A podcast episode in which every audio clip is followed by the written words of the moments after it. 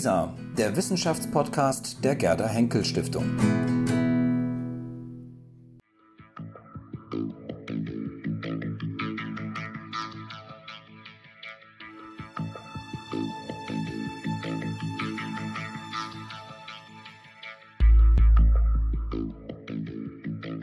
Ja, ich begrüße ganz herzlich Frau Prof. Dr. Barbara Stolberg-Grillinger bei uns hier im Haus der Gerda Henkel Stiftung.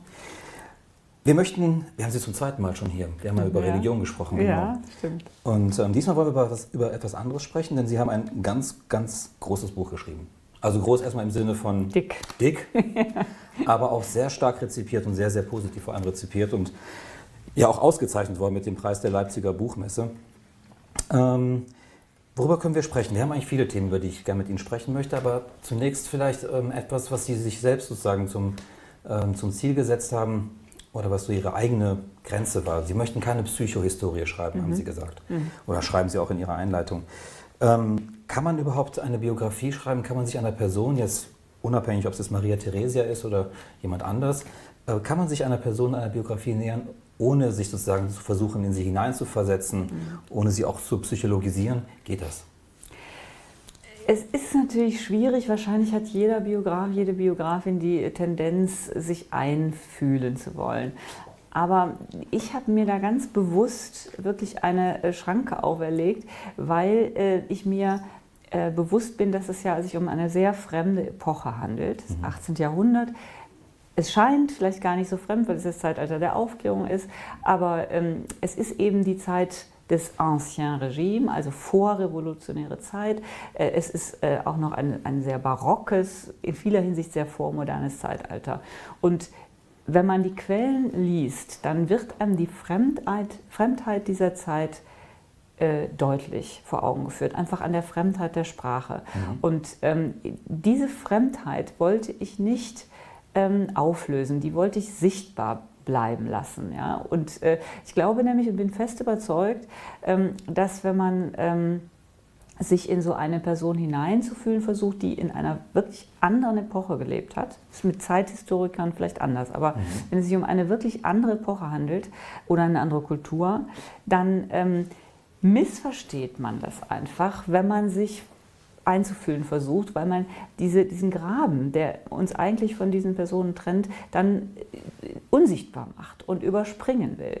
Und nach meiner Überzeugung ist es die Aufgabe der Historiker, nicht eine vordergründige Vertrautheit herzustellen, das können Romanautoren machen. Mhm. Ja, wenn, ich, wenn jemand über Maria Theresia einen Roman schreibt, dann kann man das machen.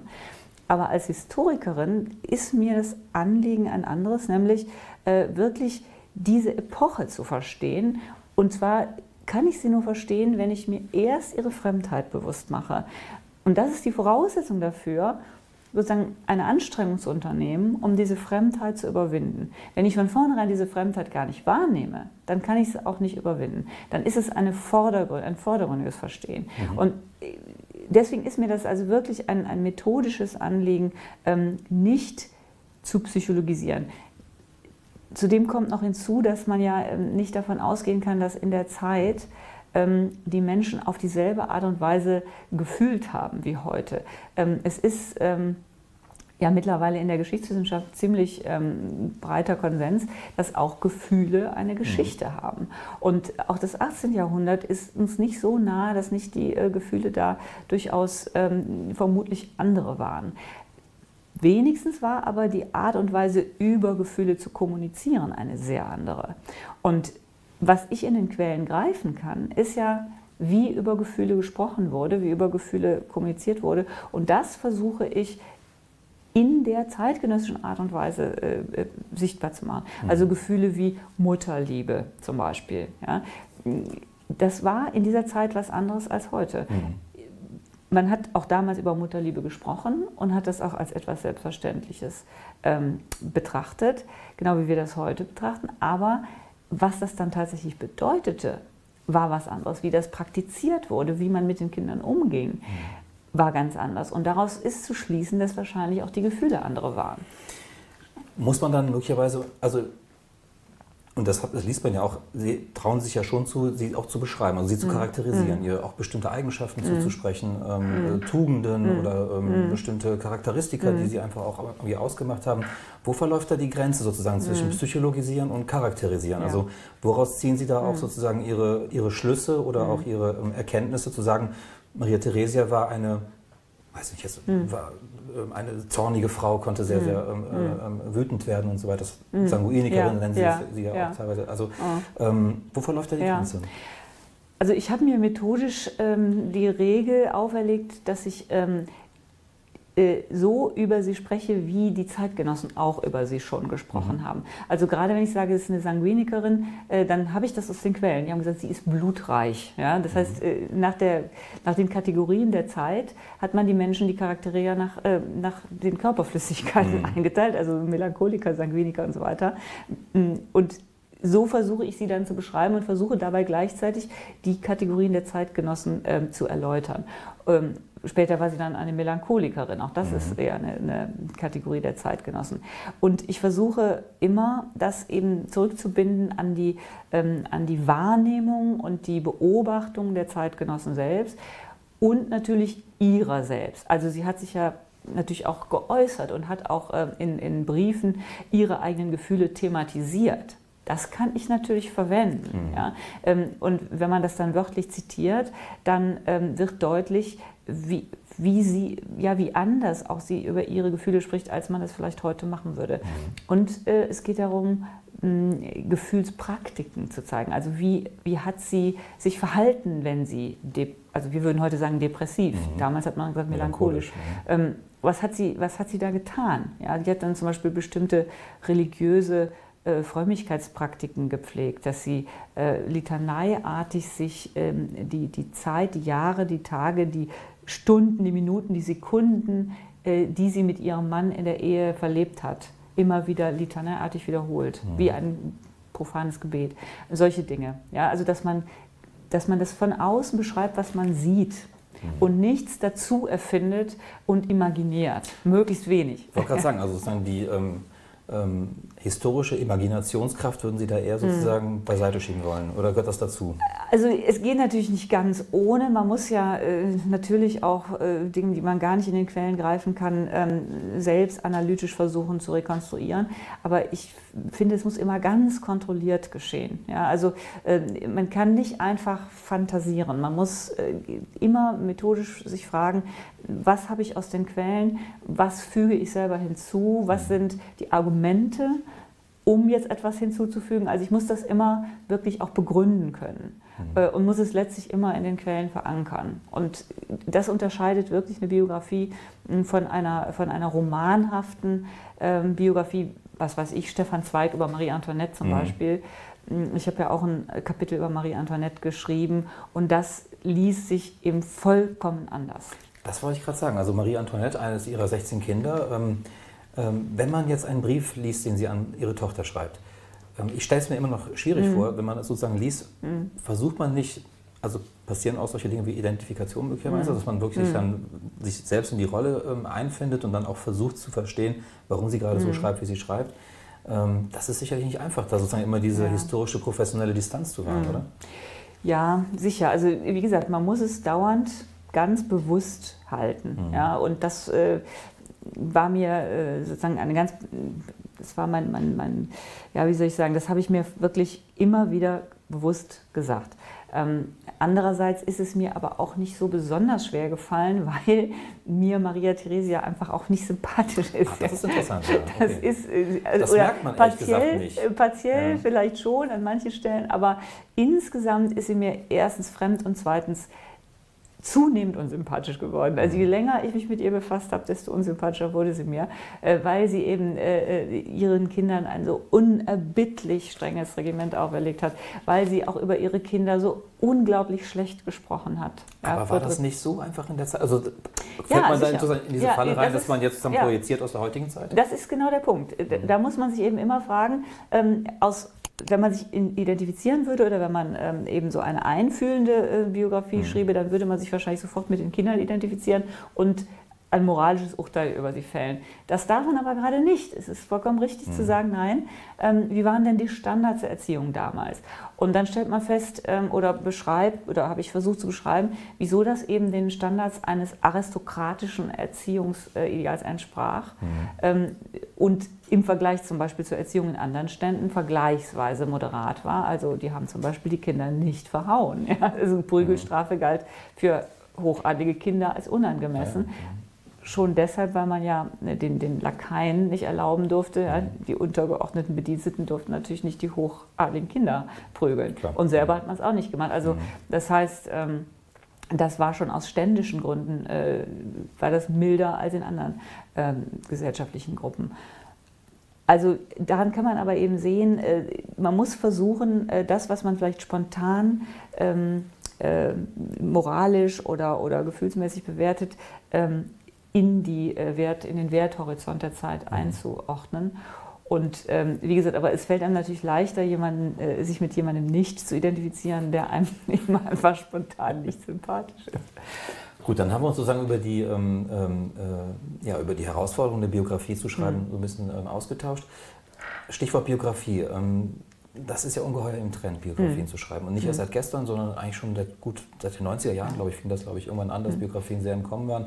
Jetzt zuletzt ähm, ähm, Linda Roper mit der Luther-Biografie, jetzt kommen die ganzen Marx-Biografien, mhm. Krakauer mhm. war zuletzt und Benjamin, also auch diese ganzen äh, Leute der kritischen Theorie sozusagen im, im, Vorfeld. Also spielt das offenbar eine große Rolle, ja. Biografien zu schreiben. Ähm, wie erklären Sie sich A, das wäre meine erste Frage, das Interesse und B, was hat Sie vor allem daran interessiert?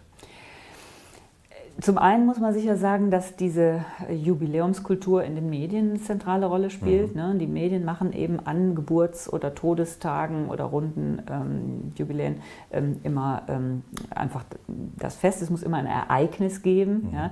Ähm, es gibt nicht ein historisches Interesse als solches, sondern man muss immer ein Ereignis haben und da sind eben Jubiläen das Mittel der Wahl. Und dann äh, werden Personen äh, äh, gefeiert und dann äh, wollen die Verlage natürlich zum passenden Zeitpunkt eine Biografie mhm. auf den Markt bringen. Das ist das eine. Ich glaube, in dem äh, Sinne waren Biografien auch nie out. Sie waren nur für Historiker eine Zeit lang mhm. verpönt.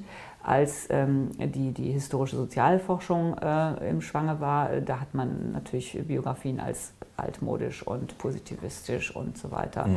ähm, äh, verurteilt und da kam es für seriöse Historiker in Deutschland nicht in Frage, eine Biografie zu schreiben oder nur für ganz wenige. Ähm, das war also vollkommen out. Es ist aber das historische Erzählen ja schon seit einiger Zeit, also ich würde so sagen seit den 80er Jahren, mhm. ähm, wieder rehabilitiert worden. Ähm, nicht nur in Biografien, sondern allgemein ähm, im Zusammenhang auch mit der kulturalistischen Wende, ähm, mit der Entdeckung, dass äh, Historiker immer auch Erzählstrategien verfolgen, auch wenn sie Statistiken ausbreiten. Also es geht immer, steckt immer eine Erzählstrategie mhm. dahinter. Und in dem Schwanger ist dann auch, in dem Zuge ist dann auch die, sind dann auch Biografien nach und nach wieder rehabilitiert worden. Ähm, man muss sicher unterscheiden zwischen Biografien, für eine, die von vornherein an, ganz klar an eine breite Öffentlichkeit appellieren und solchen, die sich wirklich als geschichtswissenschaftlich seriöse Biografien mhm. verstehen. Viele Biografien tun eben das, was ich, was ich eben ähm, gesagt habe, was ich selber nicht tun möchte, nämlich ähm, geben eine sehr identifikatorische mhm. ähm, Sicht und erfinden auch Details hinzu, also geben so eine Introspektion. Ja, da kommen dann so Sätze vor wie, ähm, weiß ich nicht, äh, äh, sie war tief bewegt oder so, mhm. ja, und, und, das weiß man halt einfach nicht. Ja? Äh, solche Dinge findet man ähm, hinzu und ich glaube, dass das die äh, Leser und Leserinnen auch sehr schätzen, mhm. Äh, während so eine eher sprödere Herangehensweise, wie ich sie seriöser finde, natürlich äh, für Leser auch ein bisschen anstrengender ist. Mhm. Ja, also ich glaube, die Konjunktur der Biografien ist eher eine Konjunktur solcher einfühlenden mhm. äh, Biografien. Wie viel hat es aber möglicherweise auch damit zu tun, ähm, Individualisierungsprozesse überhaupt in Gesellschaften, also sagen, dass wieder mhm. das Individuum wieder eine mhm. größere Rolle spielt, dass man dem mhm. Individuum wieder viel mehr Verantwortung auch beimessen mhm. möchte, ähm, dass man sozusagen auch wieder versucht, an ja, an herausragenden Individuen der Geschichte sozusagen mhm. ähm, auch eine, Sie nennen es ja auch ähm, die Kaiserin in ihrer ja. Zeit, also sozusagen ja. auch nicht nur sozusagen eine Person darzustellen, ja. sondern auch ja, ein ganzes Panorama einer ganzen. Zeit sozusagen abzubilden. Hat sich das verändert? Wurden. Biografien früher anders geschrieben? Als sie, also sind die heute mehr eingewoben in so eine Gesamtschau einer historischen Epoche? Das kann ich schwer beurteilen. Also ich kenne hervorragende Beispiele, wo das so ist. Also äh, meine Lieblingsbiografie oder eine meiner Lieblingsbiografien ist äh, Golomans Wallenstein. Mhm. Äh, Das ist eine der ersten Biografien, die ich überhaupt gelesen habe. Und äh, das fand ich unglaublich beeindruckend, weil er eben auch eine Gesamtepoche schildert. Und das wäre mein Anliegen auch. Also äh, ganz ähm, bewusst, also ich, ich, ich wollte immer schon mal eine Biografie schreiben, um das mal auszuprobieren, einfach äh, als Genre mal zu sehen, ob, man das, ob ich das kann. Ähm, aber immer mit dem ganz expliziten Ziel, genau wie Sie sagen, nämlich äh, an der Figur die Epoche sichtbar zu machen. Und dadurch, dass die Figur sehr bekannt ist, kann man die Aufmerksamkeit der Leser anlocken und dann äh, sie gewissermaßen subkutan dazu verleiten, sich aber doch auch für die Epoche zu interessieren. Und ähm, ich habe dann versucht, bei allem ähm, immer dann den großen Hintergrund zu geben. Also wenn es beispielsweise um sagen wir sowas geht wie, dass ihre Kinder alle, äh, dass sie ihre Kinder an den Pocken, gegen die Pocken hat impfen lassen, äh, habe ich versucht zu erklären, was denn die Pockenkrankheit damals war, wie, wie sie wahrgenommen wurde, was man darüber wusste, äh, wie riskant es war, sowas wie Impfung äh, durchzuführen, woher das kam und so weiter. Also nur als Beispiel, da ist so ein Kapitel wie über die Pockenimpfung ein richtig langes Kapitel geworden, obwohl das ähm, natürlich in der Biografie eigentlich nur ein kleines Detail ist. Also das hat mich eigentlich an der Sache gereizt. Das ist natürlich lange nicht bei allen Biografien so.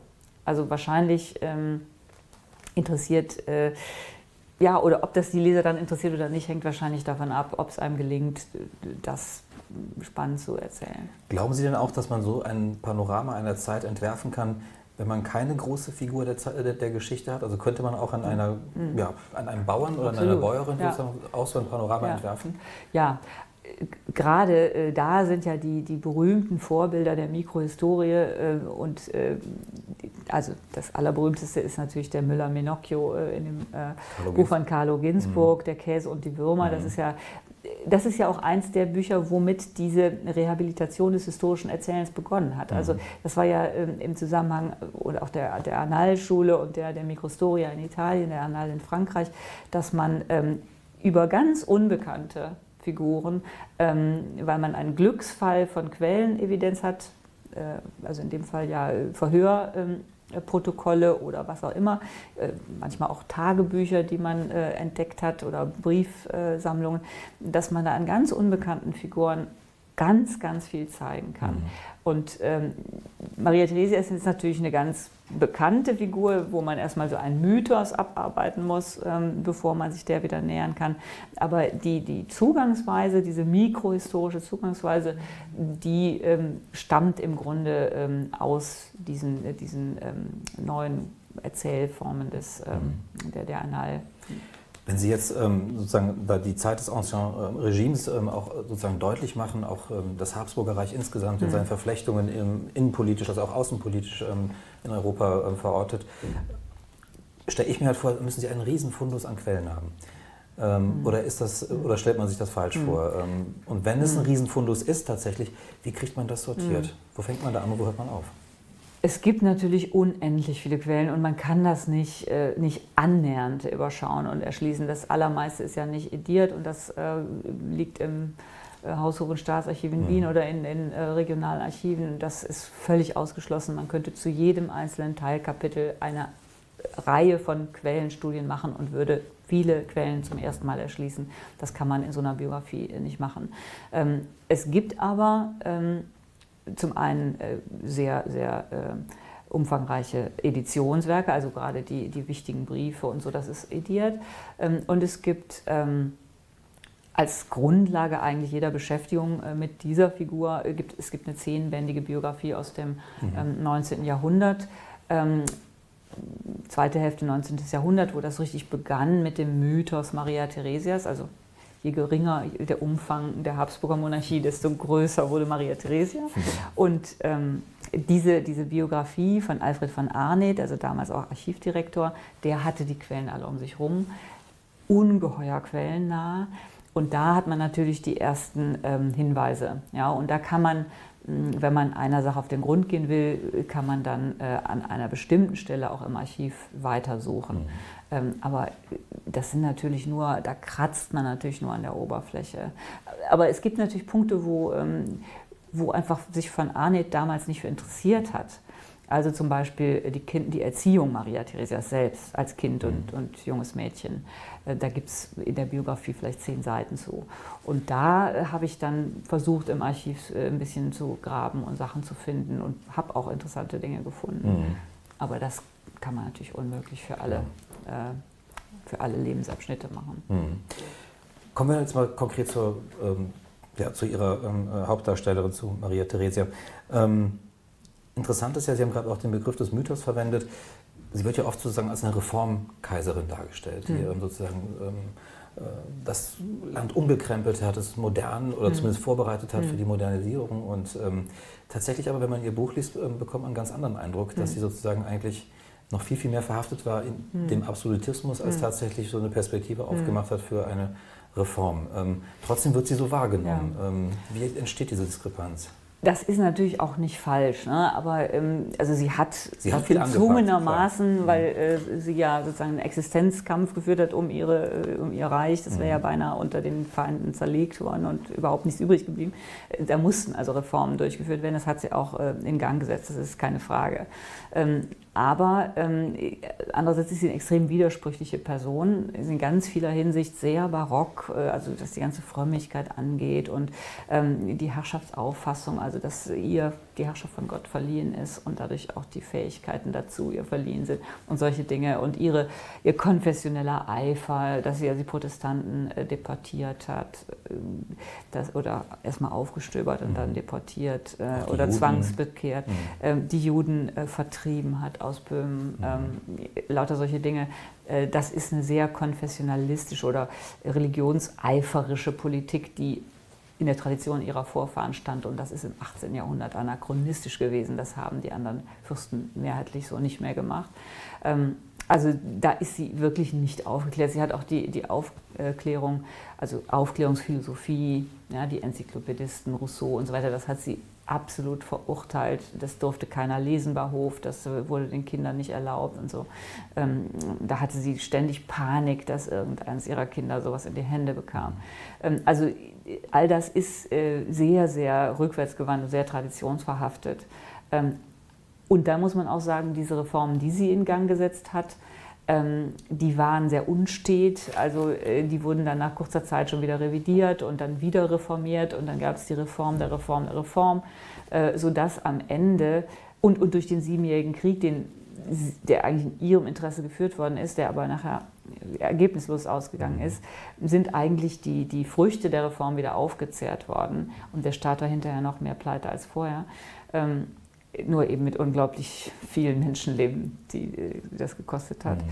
Ähm, das heißt, ähm, unterm Strich haben die Reformen eben nicht den großen äh, Modernisierungsschub gebracht, sondern unterm Strich hat es in erster Linie eine Vervielfältigung der, ähm, der, der Kosten für die Bürokratie und der Stellen, aber keine stringente, wohl funktionierende äh, Bürokratie hat da am Ende mhm. gestanden. Ja, das war ein Wirrwarr und der wurde immer größer eigentlich.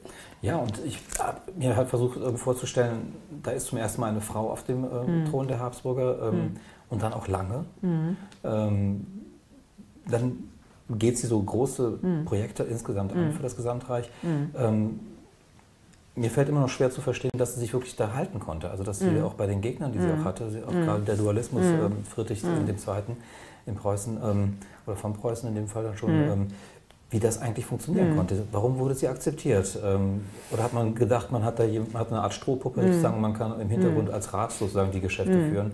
Mhm. War das eher so eine Konstellation? Ähm, also zuerst mal ist ja ihre Herrschaft von allen Seiten bestritten worden, als sie mhm. den Thron bestiegen hat, obwohl dieses Hausgesetz, das ihr das Erbe verschafft hat, ähm, eigentlich formal anerkannt worden war, sind trotzdem alle über sie hergefallen. Warum? Weil man ähm, damals natürlich Weiberherrschaft als etwas mhm. irgendwie Illegitimes dann doch betrachtete oder jedenfalls konnte man das sehr schön als Vorwand nehmen. Dabei war sie ähm, nicht die erste auf. Ähm, äh, überhaupt nicht. Es ist eigentlich mhm. gar nicht so ungewöhnlich. Mhm. Ja, es gibt äh, ja viele Dynastien, in denen es eine weibliche Erbfolge gab. Aber trotzdem, weil man ja auf dem Standpunkt stand, dass Frauen den Männern in jeder Hinsicht an Körper, Geist und Seele unterlegen sind, ähm, hatte man hier so einen schönen Vorwand, ja, mhm. Weiberherrschaft anzufechten. In Wirklichkeit ging es natürlich um ganz andere Dinge. Die Gelegenheit war einfach günstig.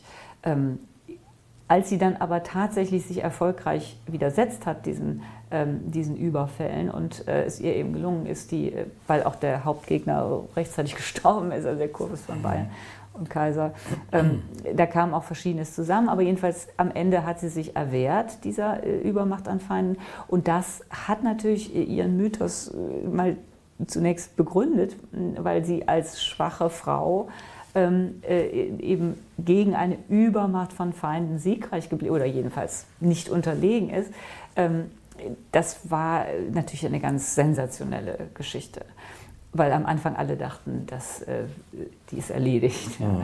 Und ähm, am Anfang haben auch alle äh, angenommen und erwartet, dass sie die eigentliche Herrschaft ihrem Mann überlassen würde, ja, äh, der dann für sie, der ja dann später auch zum Kaiser gewählt worden ist und der das für sie machen würde.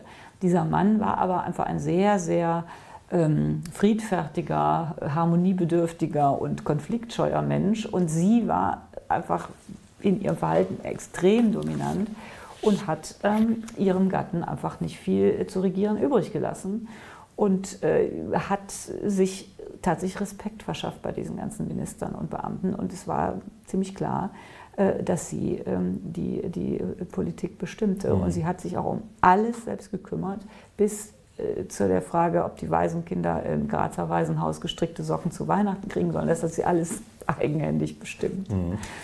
Haben Sie denn den Eindruck, ähm, dass die Macht sie verändert hat sozusagen? Also musste sie sozusagen mhm. andere ähm, ja, Qualitäten entwickeln, um überhaupt mhm. sozusagen diese Macht halten zu können? Da musste sie sich praktisch, wenn man vergleicht, wie sie ähm, als junge Frau noch, mhm. welche Charakteristika mhm. sie vielleicht da bestimmt haben mhm. und dann im Laufe ihres Lebens, hat sie sich da verändert? Ja, das ist natürlich deswegen schwer zu beurteilen, als, sie, ähm, als man aus ihrer Jugendzeit äh, ganz andere Art von Quellen hat. Da hatte mhm. sie natürlich, war sie einfach in einer anderen Situation und äh, konnte jetzt äh, nicht regieren. Ja? Und deswegen äh, kann man nicht sagen, wie sie da, ähm, ob sie da solche Herrscherqualitäten auch schon ähm, an den Tag gelegt hätte. Dazu gab es keine Gelegenheit. Ähm, Natürlich hat diese unglaubliche Aufgabe, diese eigentlich übermenschliche Aufgabe, äh, sie über die Jahre sehr verändert. Ähm, das kann man daran sehen, dass sie ähm, Phasen wirklich der tiefen Melancholie hatte ähm, und dass sie am Anfang eben mit sehr großer Zuversicht an die Dinge rangegangen ist. Wie gesagt, aus Frömmigkeit, weil sie auf dem Standpunkt stand, wenn sie diese Aufgabe von Gott hat, dann muss Gott ihr auch die Fähigkeiten verliehen haben, die Aufgabe zu erfüllen. Also da hatte sie so eine providentielle Zuversicht. Mhm. Ähm, und als es aber dann doch alles nicht so lief, wie sie sich das vorgestellt hat und äh, die äh, äh, ja, immer erneute Feinde, immer erneute Schwierigkeiten, erneute Widerstände, die Reformen liefen nicht so, wie sie sollten, hat sie eben eine sehr, sehr tiefe Selbstzweifel bekommen. Mhm. Und vor allem dann nach äh, dem Tod ihres Mannes, äh, der für sie eine sehr wichtige Rolle gespielt hat, offenbar, ähm, hat sie, äh, man würde heute sagen, Depression bekommen. Also sie beschreibt das so, ähm, die Sonne hat sich verfinstert, äh, sie äh, kann sich gar nicht mehr rühren, sie steht nicht mehr auf morgens, sie, ist äh, wie gelähmt und so weiter. Also das mhm. ist ja ganz ähnlich wie heute mhm. Depressionen, äh, Depress Depressive auch ihre ähm, Empfindungen beschreiben. Mhm. Ähm, und äh, das hat sich abgewechselt, aber insgesamt war nach dem Tod ihres Mannes sie eigentlich eine gebrochene Frau und sie hat ähm, sich selbst als vollkommen gescheitert empfunden. Mhm. Also sie hat auch ihre Reformen nicht als große Verdienste und Erfolge äh, betrachtet, sondern sie hat immer wieder in unzähligen Briefen geschrieben, äh, wie, wie sehr ihr äh, alles zu viel ist mhm. und wie sie, wie sie ihr Leben als äh, ihre Aufgabe als gescheitert ansieht. Worauf ich auch so ein bisschen hinaus wollte, war bei der Frage, ob sie sozusagen, hat sie sich, das unterstellt man ja Frauen oft, wenn sie sozusagen mhm. mit Politik zu tun haben mhm. oder auch an der Macht sind, dass sie so maskuline Züge Mhm. annehmen. Also verändern sich sozusagen, also verlieren sie ihre Weiblichkeit. Wenn man sich die Ikonografie anguckt, äh, hat, man das, hat man den Eindruck eigentlich überhaupt nicht, denn da wird sie sehr als Frau dargestellt, ähm, auch üppig und so weiter und äh, ähm, äh, im vollen Ornat Ja. sozusagen. Ja. Ähm, also da hat man nicht das Gefühl, dass hier jemand seine Weiblichkeit verstecken müsste, um sozusagen Anerkennung zu bekommen, sondern eigentlich in voller Weiblichkeit sozusagen ähm, dasteht. Also das ist eine sehr interessante Frage, wie das wahrgenommen wurde, vor allem von den Historikern im 19. Jahrhundert, aber auch schon von den Zeitgenossen. Es war ja eine gewisse Ausnahme, dass sie eben, wie gesagt, einerseits 16 Kinder hatte, 16 Kinder zur Welt gebracht und äh, andererseits eine sehr, sehr dominante Herrscherfigur. Und ähm, sie selbst ähm, hat dazu auch ein ambivalentes Verhältnis. Also einerseits inszeniert sie sich natürlich als äh, Familien, ähm, nicht Oberhaupt, also in der Familie mit den vielen Kindern, aber nie alleine nur als Mutter, sondern immer mit ihrem Mann, als Familie, als dynastische, ähm, also diese dynastische Fruchtbarkeit. Ähm, und sie wurde so von den Zeitgenossen natürlich auch wahrgenommen, ja, unglaublich fruchtbar. Das war ja sehr wichtig, weil damit die Kontinuität der Herrschaft sichergestellt war. Ähm, andererseits wurde aber, eben weil Weiberherrschaft immer so ein bisschen anrüchig war, wurde ihre Herrschaft als eine männliche Herrschaft inszeniert. Das heißt, ähm, sie wurde zum König von Böhmen und zum König von Ungarn gekrönt und nicht zur Königin. Und sie äh, hat dieses Krönungsritual äh, vollzogen und da eine rein männliche Rolle gespielt. Also zu reiten und das Schwert zu führen ist eine männliche, ähm, ein, ein rein männliches äh, Handeln. Und das hat sie als Frau äh, rituell inszeniert. Also das waren, es galt auch als ihre männlichen Kronen. Sie war stolz auf diese männlichen Kronen und sie wollte auf keinen Fall, äh, oder sie, sie, wollte, äh, sie wollte immer äh, sichergestellt haben, dass sie selbst die Herrschaft geerbt hatte und nicht, dass sie ähm, äh, Herrschaftsbefugnisse hatte als Frau eines Herrschers, wie das sonst meistens der Fall war. Und das war auch der Grund, warum sie sich nicht zur Kaiserin hat krönen lassen. Denn Kaiser war ja ihr Mann. Zum Kaiser wurde man ja gewählt, das hat man nicht geerbt. Ihr Mann war zum Kaiser gewählt, weil er ihr Mann war natürlich, ja, sonst wäre er nicht gewählt worden. Aber äh, als er dann inständig sie äh, angefleht hat, sich doch auch zur Kaiserin krönen zu lassen, mit ihm zusammen, hat sie das schnöde verweigert, weil sie nicht als nur bloße Gattin und zweite Geige erscheinen wollte. Ja, also das ist sehr interessant, wie sie äh, einerseits eben auf der Männlichkeit ihrer Herrschaftsrechte äh, beharrt und andererseits äh, sich aber durchaus in ihrer weiblichen Fruchtbarkeit inszeniert. Eine andere spannende Frage, ähm, oder für mich ist ähm, dieser Zusammenhang, also die Dichotomie männlich-weiblich ähm, mit Blick auf Friedrich sozusagen. Also wir haben auf der einen Seite diesen jungen, neuen, dynamisch entstehenden Staat, relativ modern sozusagen, auch von der Auffassung her von Friedrich. Und ähm, dann diesen alten Staat, diesen traditionsreichen Staat, die Habsburger Monarchie, die von einer Frau verkörpert wird. Dieser Dualismus wird ja auch ganz oft sozusagen, damit wird ja viel gespielt, auch in anderen Genau. Biografien Ja. äh, über Maria Theresia. Ähm, ist das zu viel hineingedacht oder ist da wirklich was dran? Ja, also ich würde, Spiel? ich würde sagen, es ist eine typische ähm, Zuschreibung, ähm, weil es sich so anbietet, hier an diesem Gegensatzpaar äh, Maria Theresia Friedrich, Österreich-Preußen, ähm, Tradition, Innovation und so weiter, den Geschlechtergegensatz durchzuspielen. Also äh, gerade im 19. Jahrhundert, aber auch noch weit ins 20. Jahrhundert hatte man ja ähm, äh, sozusagen immer an den Geschlechtergegensatz, männlich-weiblich, ganz, ganz viele andere Gegensatzpaare angelagert.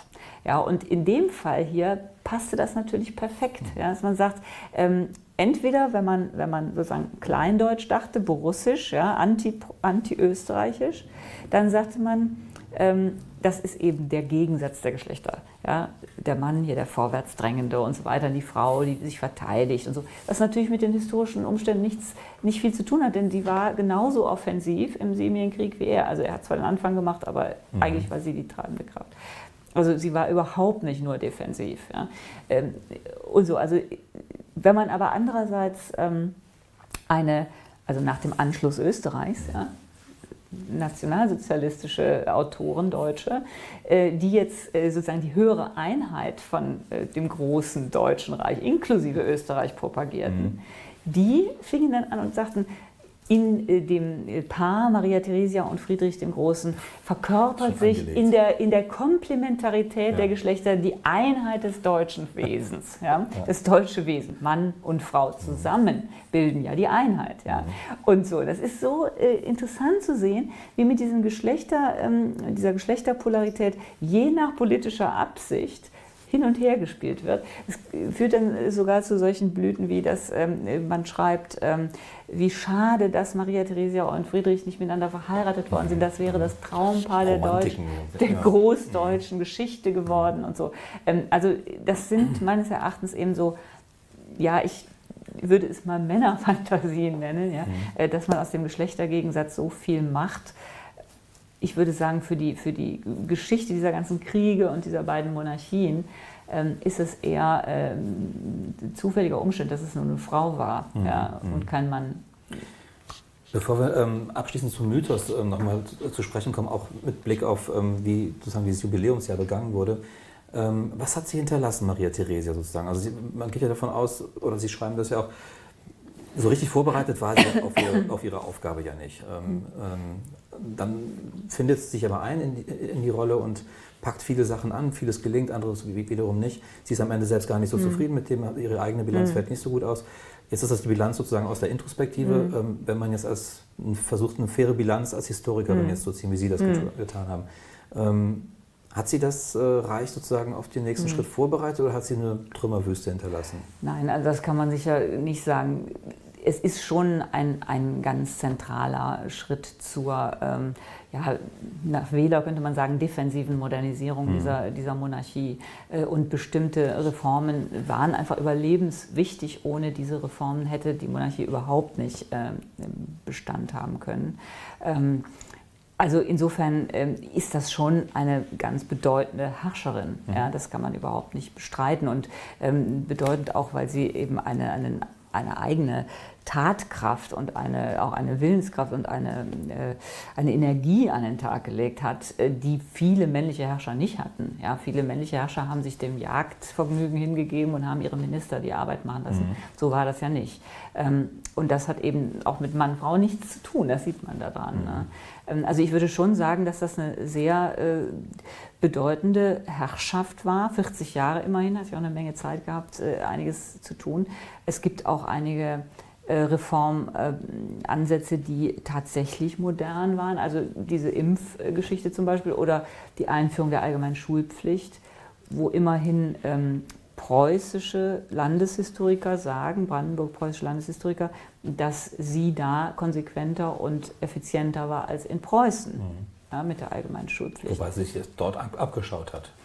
Sie hat, ein, äh, sie hat einen Reformer aus Schlesien, also aus dem preußischen mhm. ähm, Schle dann mittlerweile preußischen Schlesien äh, mhm. importiert und hat das von ihm äh, ähm, übernommen. Insofern, ja, sie hat sich vieles von Preußen abgeschaut, aber brandenburgische Landeshistoriker sagen, dass es in Österreich äh, effizienter war mhm. als in Preußen was aber nicht unbedingt daran lag, dass sie jetzt ähm, die aufgeklärte Vorstellung äh, hatte, man müsste jede, äh, jeden Menschen zu einem äh, selbstdenkenden Individuum erziehen, ganz im Gegenteil, sondern äh, sie wollte, es ging ja um religiöse Erziehung. Mhm. Ja? Es ging darum, ähm, äh, religiöse Disziplinen äh, herzustellen und insofern waren die Absichten gar nicht aufgeklärt, aber die Effekte waren es.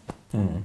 Und sie wird, so wird sie auch in, vor allem in Österreich auch erinnert ja, sozusagen. Auch ja. hat man ja auch in diesem Jahr jetzt ähm, erlebt. Ähm, ähm, die Reformatorin ähm, eine ganz, ganz große ja. Ähm, historische Figur der eigenen Landesgeschichte, der Nationalgeschichte. Mhm. Also im Grunde wird sie auch dann vereinnahmt für die Nationalgeschichte. Mhm. wie haben Sie dieses, dieses Jubiläumsjahr so, mhm. wenn Sie es Revue passieren lassen, wir sind ja fast jetzt am Ende des Jahres, haben Sie etwas vermisst? Hat Ihnen etwas gefallen? Was mhm. hat Ihnen nicht so gut gefallen? Also zum einen würde ich sagen, dass es in Österreich schon sehr, sehr viel präsenter ist als bei uns. Mhm. Ja, äh, das ist zweifellos so. Es gab ja eine ganze Reihe großer Ausstellungen oder eine Ausstellung mit vielen äh, einzelnen Standorten, ähm, die sehr aufwendig war und in Österreich, glaube ich, schon auch sehr viele ähm, Besucher angezogen hat. Ähm, es gab äh, andererseits Biografien in Deutschland mhm. und nicht in Österreich. Da gab es Ausstellungskataloge, keine Biografie mhm. erstaunlicherweise, eine französische, zwei deutsche, aber mhm. gar keine österreichische, interessanterweise. Ähm, ich fand ähm, die Ausstellung und alles das, was ich in Österreich so gesehen habe, einerseits schon ähm, sehr faszinierend, wirklich tolle Exponate, hatte aber schon so ein bisschen den Eindruck, dass die äh, dunklen Seiten jedenfalls nicht besonders in den Vordergrund gestellt worden sind, um nicht zu sagen, eigentlich mehr oder weniger verschwunden äh, sind. Also weder zum Judenthema noch zum Protestantenthema ist da sehr viel präsentiert worden. Äh, Vielleicht. Verklärung? Also geht das in die Verklärung? Es ist keine Verklärung mehr wie im 19. Jahrhundert. Also man hat zum Beispiel ähm, sehr stark äh, den Mythos als solchen thematisiert. Also gerade diese Ausstellung in Wien im, im Hofmobiliendepot, ähm, so ein bisschen abseits, nicht im Zentrum, ein bisschen versteckt vielleicht, ähm, die hat sehr stark äh, thematisiert, wie Maria Theresia im Laufe des 19. und 20. Jahrhunderts verklärt worden ist. Mhm. Ähm, und also diese Rezeptionsgeschichte mhm. mhm. Äh, in den Vordergrund sogar gestellt. Also das ist schon sehr aktuell und auch sehr auf dem Stand der Forschung aber vielleicht als gewisses Zugeständnis doch ähm, an, äh, an, an den Mythos dann doch oder auch an die touristischen Bedürfnisse hat man diese ganz dunklen Seiten nicht, nicht thematisiert. Trotz allem würde ich aber auch sagen, fand ich interessant, dass Maria Theresia in Österreich selber sehr im Schatten von Sissi steht. Also wenn man an irgendeine österreichische weibliche Figur denkt, ist es immer Sissi. Mhm. Und die ganzen äh, Andenkenläden und so, das ist alles voller Sissi. Und da ist erstaunlicherweise fast nichts über Maria Theresia zu mhm. finden. Also das, das ist doch sehr dominant, obwohl das ja gar keine Herrscherin war, sondern mhm. einfach eine Ehefrau popkulturell wahrscheinlich irgendwie ja, zu, zu ja, erklären. Ja, klar, oder? Also Romy Schneider ist es eigentlich. Schneider und, der, und, die Filme wahrscheinlich damals. Ja. Ähm, ähm, ja, ähm, aber ich frage mich halt immer noch, wie man Maria Theresia in so eine Nationalgeschichte halt dann einkleiden kann. Also mhm. braucht man das auch wieder? Gibt es ein neues mhm. Bedürfnis, mhm. möglicherweise sich auch wieder an starke Figuren oder an repräsentative Figuren mhm. so ein bisschen anzulehnen? Ähm, mhm. Suchen die Leute das vielleicht? Suchen das möglicherweise auch Regierungen, ja. um, um Nationalkulturen zu schaffen wieder? Also im Bundes, das Bundespräsidialamt in Österreich ist ja äh, in der Hofburg, in äh, dem Trakt, wo früher ihre Gemächer waren. Mhm. Und ähm, da hängt auch ein riesiges Staatsporträt von ihr. Also. Mhm. wenn äh, der österreichische Präsident ähm, Staatsgäste empfängt, dann unter anderem unter einem Porträt von Maria Theresia. Mhm. Ähm, das wird schon äh, kultiviert, davon zehrt man da auch immer noch. Ähm, andererseits ähm, ist ich weiß es nicht, also man muss mal abwarten, wie die österreichische Politik sich in mhm. Zukunft entwickelt. Also der jetzige Bundespräsident äh, hat ja sicher ein anderes Herrschaftskonzept oder äh, Konzept seines Amtes. Mhm. Ähm, man muss mal abwarten, was da noch kommt. Ähm, also dass man an so eine barocke Herrschaftsikonografie wieder anknüpft, man weiß es nicht. Mhm. Die Zeichen stehen ja so ein bisschen in diese Richtung. Ähm, das muss man mal abwarten. Ähm, also ich würde sagen, insgesamt ähm, wird es doch historisiert mittlerweile. Mhm. Ich hatte nicht den Eindruck. Ich meine, was andererseits der Fall ist, ähm, ist, dass ähm, in einer anderen Biografie, die jetzt erschienen ist, eben von Elisabeth Badinter, mhm. sehr renommierten französischen Feministin, die Maria Theresia jetzt ähm, für die äh, weibliche Emanzipation reklamiert und sie darstellt als eine Frau, mit der man sich heute wieder identifizieren kann, weil sie sozusagen die Work-Life-Balance gut hingekriegt hat. Das ist jetzt etwas überzeichnet, ja, aber ja. dass sie eben äh, Mutter und äh, also Mutterschaft und Beruf unter einen Hut gebracht hat. Und das finde ich schwierig, weil das in meinen Augen Anachronismus ist. Herrscherin und Mutter ist nicht Beruf und Familie, sondern als Herrscherin war es gewissermaßen ihre Aufgabe, Kinder zu kriegen. Und danach haben sich die Nannies drum gekümmert, oder? Genau, und sie hat natürlich die Kinder sofort einer Amme gegeben. Mhm. Ähm, das weiß Elisabeth Ballanter natürlich auch, aber das macht aus meiner Sicht Maria Theresia ungeeignet, äh, um sich heute als äh, Frau mit ihr zu identifizieren. Mhm. Wäre natürlich spannend zu wissen, wenn wir noch 300 Jahre leben könnten, wie mal über Angela Merkel eine Biografie ja. geschrieben wird, ob das sozusagen in irgendeiner Form da ja. Parallelen gibt oder so. Wir werden es nicht erfahren, aber ich danke Ihnen. Wir haben viel über Maria Theresia erfahren heute und mir war das halt wichtig, okay. dass wir sozusagen nicht nochmal Maria Theresia an sich nochmal ah. ähm, hier auferstehen lassen, sondern so ein bisschen die Fragen dahinter, die haben mich mhm. interessiert und die, die haben wir uns ja. alle beantwortet. Vielen Dank. Vielen Dank fürs Kommen. Danke. Danke für die Aufmerksamkeit.